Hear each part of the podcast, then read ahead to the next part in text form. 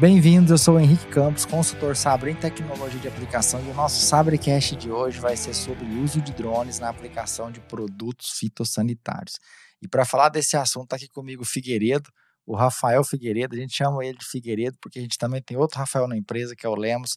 Então o Figueiredo está aqui conosco para compartilhar muita informação sobre drones. A gente separou aqui as principais dúvidas que a gente encontra quando os clientes vêm falar com a gente, né? Rafael. E, bom, vou pedir para o Figueiredo se apresentar, falar um pouquinho da história dele, para depois a gente começar a entrar a fundo nesse mundo dos drones. Obrigado, Figueiredo, por estar aqui. Por favor, comenta com a gente aí é, sua experiência, de onde que você veio, quanto tempo você está na empresa. É, obrigado, Henrique, pela oportunidade de estar aqui conversando com o pessoal, né, falando um pouco sobre drones de pulverização. É, minha especialização aí, estou vários anos já trabalhando com, com drone. E eu comecei a trabalhar com drone é, no colégio agrícola. Eu tive a oportunidade de fazer o colégio agrícola em Jabuticabal. Mando um abraço pro pessoal aí todo. Eu sei que eles vão estar escutando a gente. E foi com o professor Cristiano Zerbato, é, num curso de agricultura de precisão. A gente começou, fez um curso lá específico. É, tive a oportunidade de aprender um pouco de drone de imaginamento. E passando dois anos, saí do colégio e estava buscando um pouco que eu, onde eu queria atuar. E graças a Deus eu tive a oportunidade de começar a trabalhar com drones de pulverização.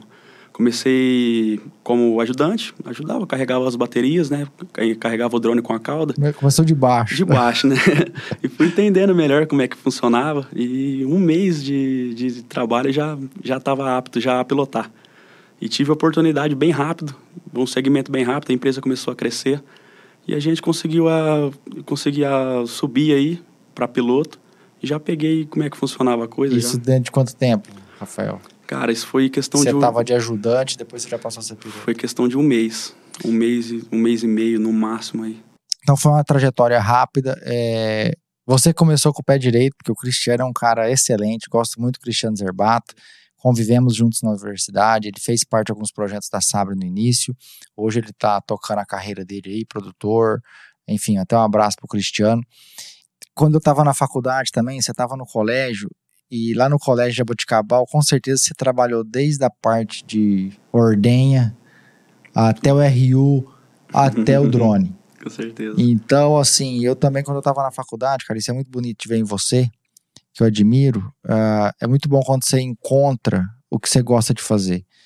Uh, eu, durante a faculdade mesmo, eu dava 15 para meio-dia, eu já estava com o objeto guardado, com vontade de ir embora né? Tava, faltava meia hora, já estava pronto, querendo ir embora tal. Fiz agronomia, gosto da agronomia, mas o dia que eu trabalhei com aviação, eu não queria ir embora. Você se que eu acho que é a mesma coisa você com o drone, né? É, o dia que, que você viu o drone lá pro Cristiano, você falou, peraí.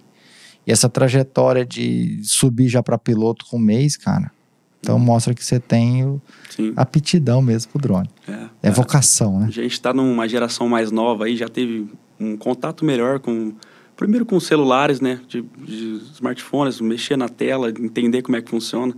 Isso para o pessoal agora é muito mais fácil você entender. E a tecnologia agora está bem mais mastigada.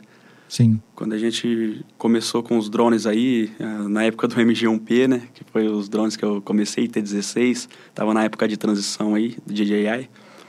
E o pessoal tinha um pouco de dificuldade de entender como é que funcionava, os produtores não não aceitavam aí. É, tipo, tinha as dúvidas deles, né? Muito novo, né? É Tanto que é novo, novo né? o cara fica com medo. Com né? certeza. Né?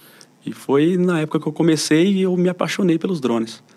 Me apaixonei, eu falei, cara, eu acho que eu nasci para fazer isso, eu nasci para para entender disso. Deus pôs a mão aqui e tá me ajudando Isso é nisso. muito bom, porque muita gente é infeliz aí porque não achou, né? Acho que todo mundo é bom em alguma coisa. Agora tem muita gente que não acha, né? E Rafael, fala pra gente aí quais foram os drones que você já trabalhou. Cara, é... Marcas e modelos, assim, que você teve oportunidade. Primeiro, mandar um abraço pro pessoal da, da AgroAzul, que foi a empresa que eu comecei, sou muito grato a eles. E também foi lá que eu conheci o Henrique, né? Que a gente começou, fez um primeiro trabalho junto. Trabalho mais específico aí para a gente saber a faixa efetiva que fazia os drones, com diferentes tipos de pontas utilizadas, né? Os bicos hidráulicos. Agora já passou para rotativo.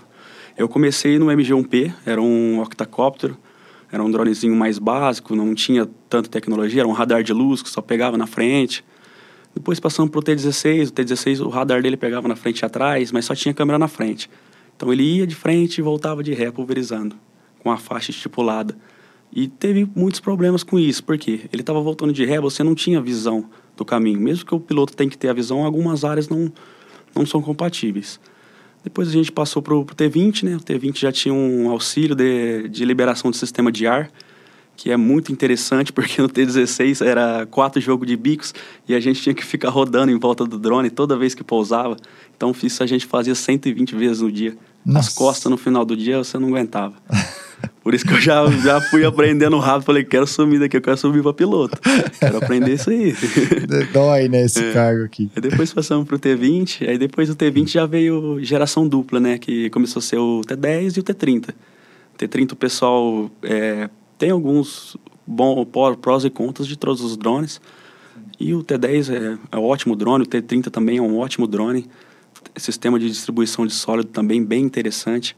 O T10, principalmente, é um drone muito resistente, um drone muito bom que acompanha melhor o terreno. Já veio com radar 360, já, o T10 e o T30. E agora chegamos na geração do, dos bicos rotativos, né? Que a gente está se apaixonando por eles por conta da uniformidade, não é, Henrique? Então, Rafael, é, isso é um ponto importante a gente comentar, né? É por que, que o bico rotativo está dominando o mercado? Ah, você comentou aí dos sensores, né, de obstáculo. É, independente do sensor estar tá atuando ou não, mas existem algumas mudanças de velocidade. Pode ser com vento, pode ser um obstáculo, o sensor identificou, simplesmente por é, o próprio controle do operador para poder chegar no final de uma área, enfim. Vai acontecer essas mudanças de velocidades. Quando a gente tinha o bico hidráulico, que é igual do trator, quando essa mudança de velocidade acontecia, era natural que o fluxômetro uh, diminuir a pressão para cair menos líquido, para poder fazer os mesmos 10 litros por hectare, os mesmos 15 litros por hectare. E quando ele diminuía a pressão, automaticamente alguns bicos já não conseguiam abrir mais o leque, porque ele tem uma pressão mínima para trabalhar. A gente estava adaptando bicos do trator, que está lá na, na, no manual do fabricante, trabalhar com 30 PSI, agora a gente trabalhando com uh, ah, 10 PSI por conta desse fluxômetro atuando. Então, aconteciam falhas na aplicação, o bico ficava fechado, era aquele negócio que talvez por isso o produtor olhava assim. Hum. Então, hoje, com o bico de energia centrífuga, né, esse atomizador ou rotativo, né, ele, mesmo que diminua a pressão, né, para diminuir a quantidade de fluxo de líquido, esse disco está girando. Então ele mantém um padrão de gota muito maior. Então é por isso que uh, foi uma evolução. E assim, é, Figueiredo, vendo essa evolução do drone lá atrás até hoje, já está redondinho ou tem muito a melhorar, na sua opinião? Cara, na minha opinião sincera, é, é, especificamente eu, eu, trabalhei com todos os drones da linha de DJI. Assim, vendo o que eu tenho a, a passar para o pessoal, tem muita coisa para melhorar ainda. Todo ano, a todo ano que vai sair, a gente fala que o drone é igual ao iPhone. Todo ano vai sair um novo.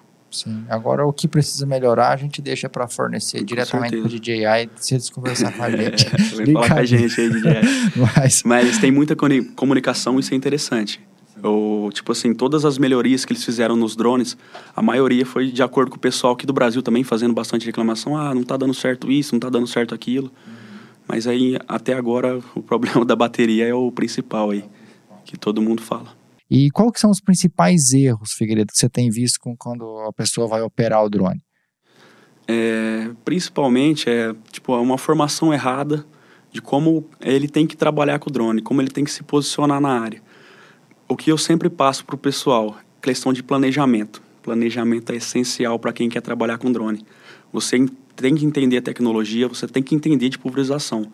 Não adianta chegar, não, tá dando dinheiro, eu quero comprar um drone, eu quero começar procure se especificar melhor, procura buscar profissionais que entendem da área, que vão passar para você um, um, entendimento bom, passar para você uma visão, algumas coisas já um pouco mais mastigadas. É isso que a gente procura trazer nos cursos aí, que a gente está rodando no Brasil, está entendendo como é que funciona a tecnologia de aplicação aí dos drones em regiões diferentes, áreas de pastagem, áreas de lavoura, áreas de difícil acesso.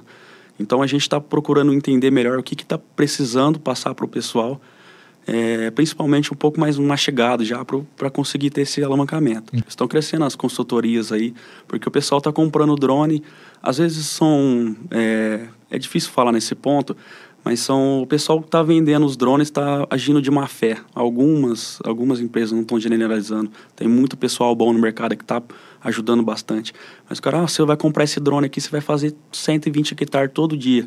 O cara compra na ilusão, ele entra de peito aberto, ele faz as contas no celular ali, mas não é só isso. Tem muito, muito valor agregado em tudo que você vai é, produzir com o drone, você vai trabalhar com o drone, você vai ter imprevisto, o que você mais vai ter imprevisto. E Exato. drone cai, gente. Drone é. cai, infelizmente, drone cai. É, eu ia perguntar pra você, drone cai muito. É assim, a gente até brincou, né? Uhum. É, pneus furam, é, é, coisas acontecem, coisas né? Acontecem. Então, pneus furam, drones caem. Drones caem. Então, é assim mesmo, é, acontece, mas isso aí vem tudo com planejamento. Com planejamento. Então, e você, se você estiver formando o seu piloto da maneira correta, ele vai estar tá lá para, caso interferir, se o drone tiver algum problema de cair. A não ser que seja pane elétrica aí, né? Mas caso o drone tiver algum problema, algum obstáculo, você tem que estar com a visão do drone para você ter essa segurança do equipamento. Eu mesmo já fiz vários mapas que era uma terceirização que eles faziam no mapeamento. Eu dava uma rodada na área e eu já via. Isso aí é o planejamento inicial que você tem que fazer na hora que você chegar na área. Que ponto que eu vou ter que parar, que vai ficar bom para mim, que meu drone vai dar o tiro dos dois lados. Sempre eu procurava ficar no meio, já dando uma dica aí pro pessoal.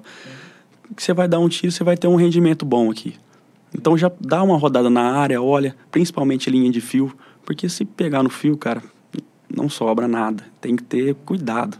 E outra coisa bacana, né? Vamos falar aqui de posicionamento agora de drones, porque às vezes o cara chega lá para conversar com você, Figueiredo, para comprar um T40 e você pergunta mais sobre por que, que ele quer aquele drone, e às vezes você posiciona um drone até mais barato, correto? Isso Sim. aconteceu, certo? Corretamente. É, foi um cliente lá do Pará, é, o pessoal do Pará está entrando bastante aí, porque está saciando as dificuldades deles, que seria o quê? Áreas degradadas, áreas com muitos obstáculos, áreas de difícil relevo. Então, esse é um ponto bem interessante aí, porque ele estava querendo agregar o drone na, na pulverização dele. Ele queria comprar um T40, ele falou, ó, eu falei, você tem algumas fotos das suas áreas? Como que é o relevo? Como é que você vai fazer? Ele falou, cara, minhas áreas são assim, assim, assim. Falei, cara, na minha humilde opinião, eu podia estar tá vendendo o T40 para você aqui, é um valor mais agregado, é um drone maior, uma tecnologia boa, mas só que o T20P, cara, é, é praticamente o, o, mesmo drone, só que em um tamanho reduzido aí. É a mesma tecnologia empregada e você vai conseguir fazer, ter um rendimento muito melhor com ele. Ele vai acessar muito melhor sua área. Você não tem a necessidade de pegar um T40 nessa área em específico. Do jeito que você quer trabalhar, para você, você quer trabalhar. serve. Então, Sanei todas as dúvidas bacana. dele, ele resolveu comprar o drone com a gente. E estamos aí no suporte, qualquer, converso com ele diariamente também, sanando as dúvidas, já está aplicando o drone dele. Que bacana. E... é grato, eu fico grato quando, quando acontece isso. E falando assim, e parabéns, e falando aí do. A gente estava lá no Pará também, que a gente viu um T20 fantasma, né? Era, era um T16, mas o cara tirou o tanque 16 e adaptou um de 20. Então, Foi. cuidado com isso, tá, pessoal? Qual que é o problema de fazer isso, Rafael? Cara, naquele equipamento em si, ele não ia ter o, o rendimento que ele estava esperando. Pode, ser que, que tipo, aumente um pouco o rendimento dele, mas pouca coisa. Mas só que as baterias, o tanto que ele vai for, forçar aquela bateria a trabalhar com aquele tipo de, de equipamento, pode ser que vai dar problema muito antes do que era para dar. É, não faz sentido. Não faz né? sentido. É. Você vai forçar o equipamento sem ter necessidade. Tem que é. posicionar corretamente aí de acordo com a área que você vai trabalhar. Ele pensou assim, como é que a DJI não pensou nisso, né? É. e, bom, quanto dura uma bateria? Vamos é. pensar aí. Sei que pode. A palavra Sim. depende, ela está presente em tudo, né? Com Mas... certeza. É, é bastante relativo, Henrique. Porque você tem que ver o tipo de área que você vai estar trabalhando. Se for áreas mais planas, você vai ter um rendimento maior. É, é esperado isso. Porque Perfeito. áreas com declive, o drone com muito peso, ele vai sofrer um pouco, vai gastar um pouco mais de bateria e não vai fechar aí. A gente procura deixar o quê? A bateria acabar junto com a cauda. E você ter ainda um, um resquício de bateria para você fazer um pouso seguro ali, sem estar tá forçando o equipamento.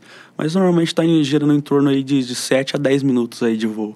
Perfeito. Por bateria. E qual que é o recomendado de quantidade de baterias para um cara operar tranquilo ali? Porque vai ficar recarregando, uhum. indo e voltando. É, aí já é outro tipo de, de posicionamento, mas é, já, se ele ter o gerador certo, tiver o, o trabalho, para ele fazer o trabalho correto ali, ele, no, no mínimo, três baterias. Três mais baterias, cinco baterias, ele trabalha tranquilo. tranquilo. Quer ficar tranquilo, nenhum. cinco baterias. É, depende da área, isso é posicionamento, gente. Sim, né? sim. É sempre, toda vez que você solta uma recomendação, você coloca o seu na reta ali. É. E o pessoal pode discordar. A gente tem a reguinha de calibração aqui. É, a gente fez até um especial aqui da Exmobolts, tá? Mas aqui é para ele poder colocar a velocidade de aplicação, para ele colocar a faixa que ele quer trabalhar e que já vai aparecer a área tratada.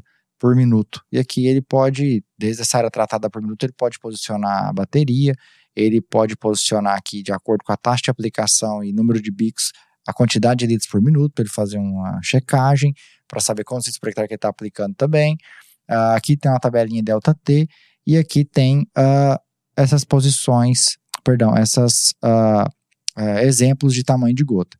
Então, quando a gente solta isso aqui no mercado, falando só, isso aqui é uma gota média, grossa, e a gente tem nossos posicionamentos, ó, esse tamanho de gota aqui é até X de vento, tem exceções também. A gente está colocando um posicionamento nosso, mas pode ser que você faça melhor de outra maneira, né? É, enfim, é só um norte para quem quer seguir uma orientação. Para quem já está trabalhando, está dando certo, né? A gente, é, o Thiago estava no outro podcast que ele, ele comentou comigo que é verdade que a gente sempre aprende, né? A gente vai para ensinar, a gente volta com um aprendizado, conversando com pessoas, tirando dúvida. Mas é, então cinco baterias seria um ponto bacana. E Figueiredo, até quantos quilômetros por hora que vai um drone? Cara, o, máximo, eu, falando assim da linha DJI, ele vai até uns 36 km por hora, ele é o máximo. Os da Chag, eles falam que vão até é, 50, quase 50 km por hora aí. O pessoal fala mais na metragem de metros por segundo, por, mas agora migrou com os novos controles aí, tá tudo em, em português, estão passando para km por hora ali. Tem como você fazer isso, configurar. Mas, seguinte, gente, 36 km por hora é o máximo que o DJI, o DJI Agras T40, T20 aí, eles suportam. Mas a DJI recomenda vocês voarem até 25 km por hora. Porque se der alguma pane elétrica ou se tiver algum obstáculo, é, pode ser que o radar dele não tenha tempo suficiente de reconhecer esse obstáculo e possa ocasionar a queda aí do equipamento. E eles também dão garantia aí se der alguma pane elétrica, se na sua log de voo tiver até 25 km por hora. Informação importante. É importante. Isso a gente vê até no terrestre, né? Muita velocidade, nem o autoboom ali, o sistema de é, estabilidade de barra funciona, né? Uhum. E a gente tem trabalhos que mostram que existe diferença de qualidade de aplicação mudando essa velocidade. Então, é, seguir o posicionamento de DJI é importante, a gente também tem alguns dados que complementam isso. E vamos pensar, né? Todo mundo quer ter rendimento com essas máquinas uh, por conta da capacidade do tanque. A gente está num universo totalmente novo de drones. A gente está falando de um drone T40 já animado, né? Perto do T20, mas está todo mundo acostumado a trabalhar com um pulverizador de arrasto de 600 litros, um avião de 600 litros. Uh, qual seria uh, a menor taxa de aplicação pensando que esse poderia ser um fator para a gente aumentar rendimento com esses tanques tão pequenos. Uhum. Qual seria a menor taxa de aplicação possível? Sim, é, de acordo com a DJI, o pessoal, é, tipo, eles passam para a gente no catálogo lá até 2,9 litros por hectare. Seria a menor taxa que esses drones é, conseguem, conseguem fazer aí. É, mas esse seria uma aplicação muito técnica, depende muito do produto que ele vai utilizar, a cultura que ele está aplicando. Normalmente o pessoal está reduzindo bastante essa, essa taxa de aplicação na cultura da banana. Porque eles estão trabalhando é, sem a água, com o óleo aí. E trabalhando só com o óleo para ter uma vida útil da gota um pouco maior. Porque querendo ou não, você baixando muito a taxa de aplicação, você vai ter que quebrar um pouco mais essa gota aí também. Sim. E é importante você mencionar aí, eu, Rafael, a gente teve um podcast com o pessoal é, da Mosma, né, que trabalha com assessoria, e estava junto aqui o, um representante do. Ele não estava representando o mapa, mas ele é servidor público, né? Trabalha no mapa, ele é palestrante também, ele é sempre nos ajuda tirando dúvida, né? No papel dele, uh, sempre muito correto. Uh, e existem legislações diferentes, né? Fazendo o curso de coordenador, que eu tive a oportunidade de fazer, você também já fez uns cinco, né, comigo, porque você acompanha todos. todos. uh, então, existem legislações da banana, existem legislações para outras culturas de distância, né, segura. Então a gente tem que tomar cuidado com isso. E quando a gente fala em reduzir taxa de aplicação, a gente tem que pensar, bom, primeiro, a gente ainda não tem bula é, para drone, assim, especificando né, os dados é, de taxa de aplicação, mas a gente sabe que se a gente reduzir muita quantidade de água dependendo do produto, vai ter incompatibilidade. Então, incompatibilidade joga seu rendimento lá para baixo, entope tudo, e aí a gente tem que fazer aquela descontaminação. E aí, pessoal, o estado do Mato Grosso começou a exigir pátio de descontaminação para drone. Então, é ficar atento com relação a isso, né? Pô, entupiu lá, vou ter que limpar, vou limpar lá no, no, no, no chão, lá na lavoura, contaminando o ambiente. Então, é, tomar cuidado com né, essa parte de descontaminação. A gente tem que seguir o que foi dito aqui no podcast. Se você não assistiu, assiste lá. É como se fosse uma tríplice lavagem, diluindo a quantidade de produto no tanque, colocando água e pulverizando na lavoura. Mas no caso do Mato Grosso, essa restrição ainda é maior. Você tem que ter os mesmos parâmetros de uma aeronave agrícola tá? É, de um avião agrícola, de um helicóptero agrícola, levando até o pátio de contaminação. Tá? Então, cuidado com essa redução de taxa de aplicação, porque isso pode dar incompatibilidade. Se tiver incompatibilidade, você tem que fazer descontaminação com alguns critérios, né? E, claro, né? Se cuidando para não se contaminar. O uso do EPI é elementar, né? O equipamento de proteção individual. Ele é uma obrigação do, do da, do, do, agricultor, do proprietário ali oferecer para o aplicador e a obrigação do aplicador também estar tá usando, tá? Exato. Até por conta da saúde também, né? O pessoal está em contato é. direto ali, é, tem, que, tem que precaver, o pessoal tem que ficar, claro. tem que usar o equipamento aí corretamente. E, Rafael, indo já para o final aqui, uh, fala para a gente aí, qual que seria uma altura mínima é, para se trabalhar com o drone? Uhum. Pensando em é, num, no, nos DJI T20, T30, 40? Qual seria uma altura mínima? Uhum. É, a gente está fazendo bastante trabalhos com, com essa, a, clínica de aeronaves, a clínica para drones, para a gente conseguir ver o, o que está sendo, o que está caindo realmente, se está fazendo 10 metros de faixa, está fazendo 11 metros de faixa. E a gente percebeu que se você voar muito baixo, você vai sofrer com o efeito rebote. É, o T20, tipo, na, na, minha opinião, o T20 é, convencional, o pessoal tava voando muito baixo com ele, aí tava dando muito efeito rebote, tava falhando no meio, tanto que a gente fez é, testes em cima disso. Aí talvez o T30 veio com bastantes, bastante bicos na frente e atrás por conta disso, para ver se compensava isso. Mas às vezes era só um posicionamento de altura de, de altura, de, altura de, voo. de, voo. Mas é sempre acima de 3,5 metros. E meio. E a gente vê, Rafael, é interessante quanto a gente vai mudando a altura de voo, a gente muda totalmente o padrão de gotas, tá?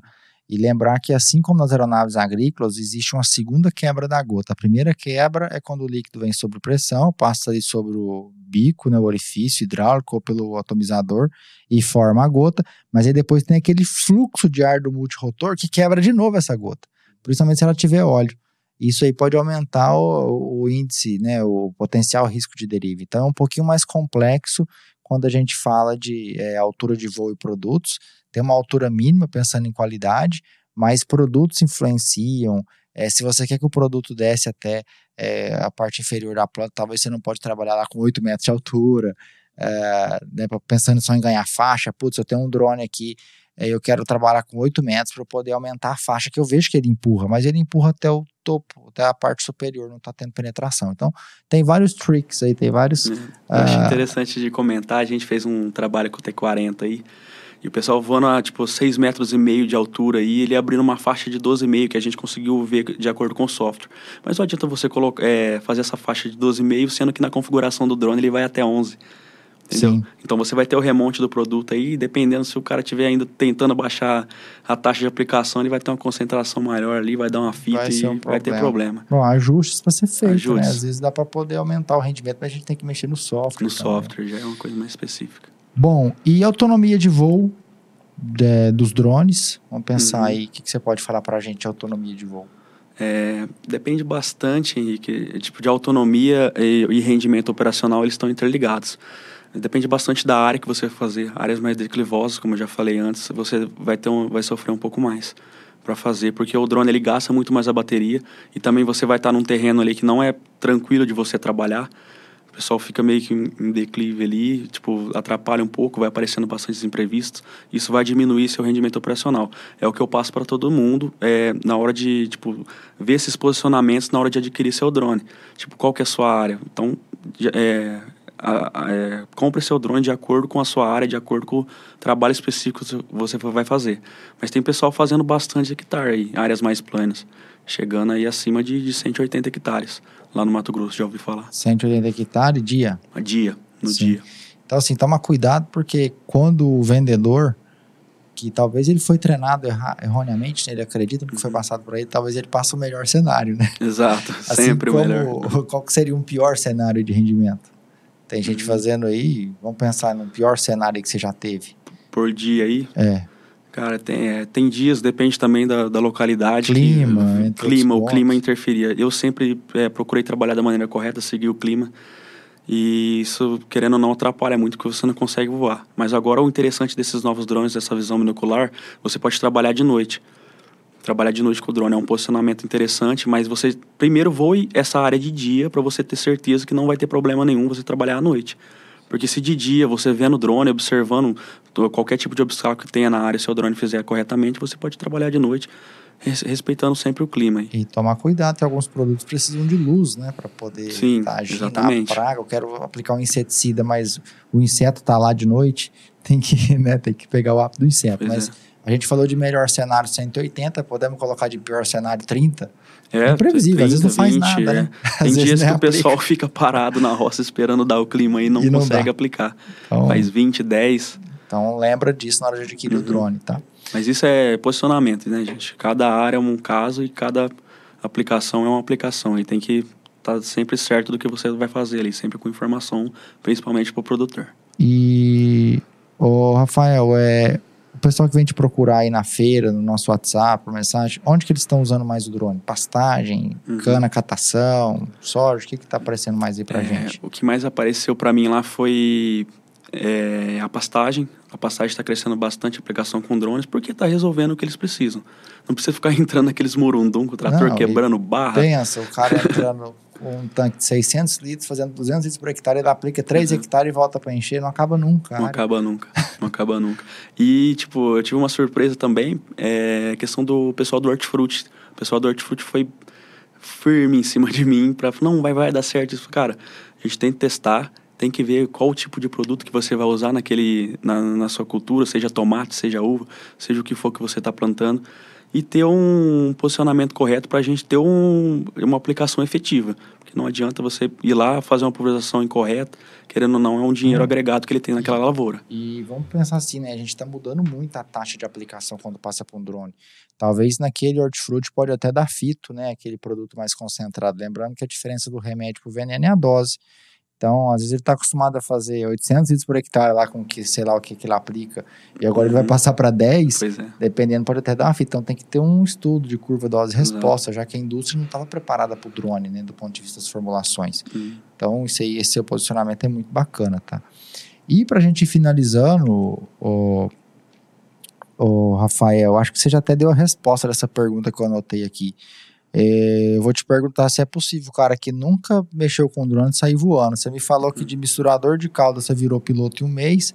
Cara, é, questão de pilotagem é bem básico. O pessoal que tem DJI aí, seja essa linha Enterprise, seja só drone de fotos, é o mesmo padrão de pilotagem. É tranquilo ele subir o drone, levar lá e ele vai conseguir. Ele vai conseguir ter uma noção muito boa fazendo um curso. Creio que em três, quatro dias aí, bem colocado, ele consegue sair pilotando o seu drone, sabendo bem do mercado aí, questão de posicionamento, questão de como funciona ele colocar o drone em cima do mapa, porque o que o drone vai fazer o serviço praticamente sozinho aí. Você que vai colocar as configurações dentro do sistema para ele fazer o que você quer que ele faz.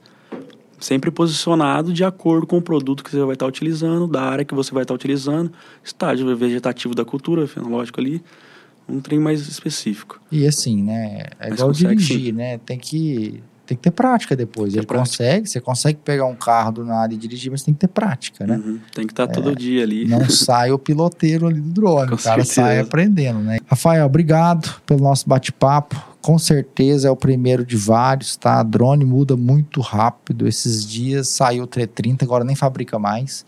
É. Então, as coisas mudam muito rápido. Com certeza a gente vai falar bastante. Ah, compartilhe aí também o seu contato, Rafael. É, o Rafael tem o Instagram dele também, além do da Sabre. E deixo o livro para você aí, dar suas últimas eh, dicas pro pessoal que Sim. trabalha com drone. É, inclusive aí, Henrique, você falou num ponto interessante que está sempre evoluindo, né? O pessoal tá vendo qual que, o que, que, ele, que eles podem melhorar nos drones aí. Tem uns drones da Chag aí, são drones muito bons também, com, tá vindo com controle agora, posicionado corretamente aí. Eu não, não conheço muito o equipamento, não, não posso falar muito, mas eu sei que tem eficiência, são drones bons. DJI, é, sem palavras, vem tudo mastigado, é bem tranquilo de, de trabalhar com o DJI, mas tem os seus pontos prós e tem os seus pontos, é, pontos contras. E já está saindo aí, já tem protótipo do T50 aí e do T25. Drone com uma, uma capacidade maior de, de carga aí. E eu agradeço de estar tá participando aqui, estar tá disseminando um pouco do meu conhecimento sobre tecnologia de aplicação, que estamos rodando o Brasil inteiro aí, eu estou com esses caras aqui, é sensacional trabalhar com eles, a gente vira uma família mesmo, sempre rodando no campo aí, e eu aprendo muito a cada dia, aprendo também com, com as pessoas que estão à minha volta aí. É, meu Instagram é Figueiredo Rafael, se alguém quiser seguir lá, eu sempre posto alguma coisinha ou outra de drone aí, é, coisa nova do mercado aí. E vamos tá rodando aí e bora para cima, bora fazer esses drones voar aí, pessoal. Show. Obrigado, pessoal. Até o próximo. Obrigado.